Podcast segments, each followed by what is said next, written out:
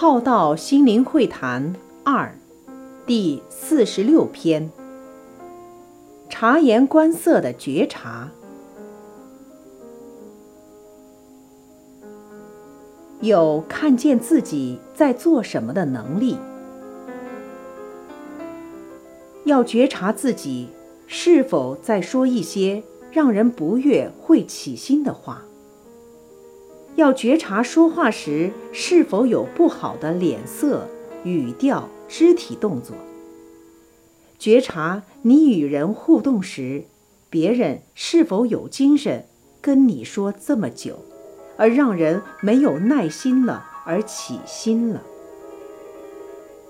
吃饭时，你口沫横飞地说着起话，当下别人尊重也专心地听你说。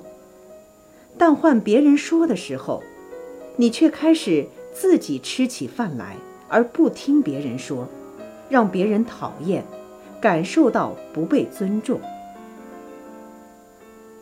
察言观色的觉察，别人起心，可能不是你说话的内容，而是别人很晚、很困了、很累、很忙时。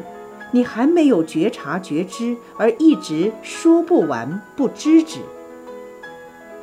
这可能是长期跟别人不同频而失去此觉察，或长期习惯以自己为主来与人互动，而弱化了感受别人的感受。什么情况下你会起心？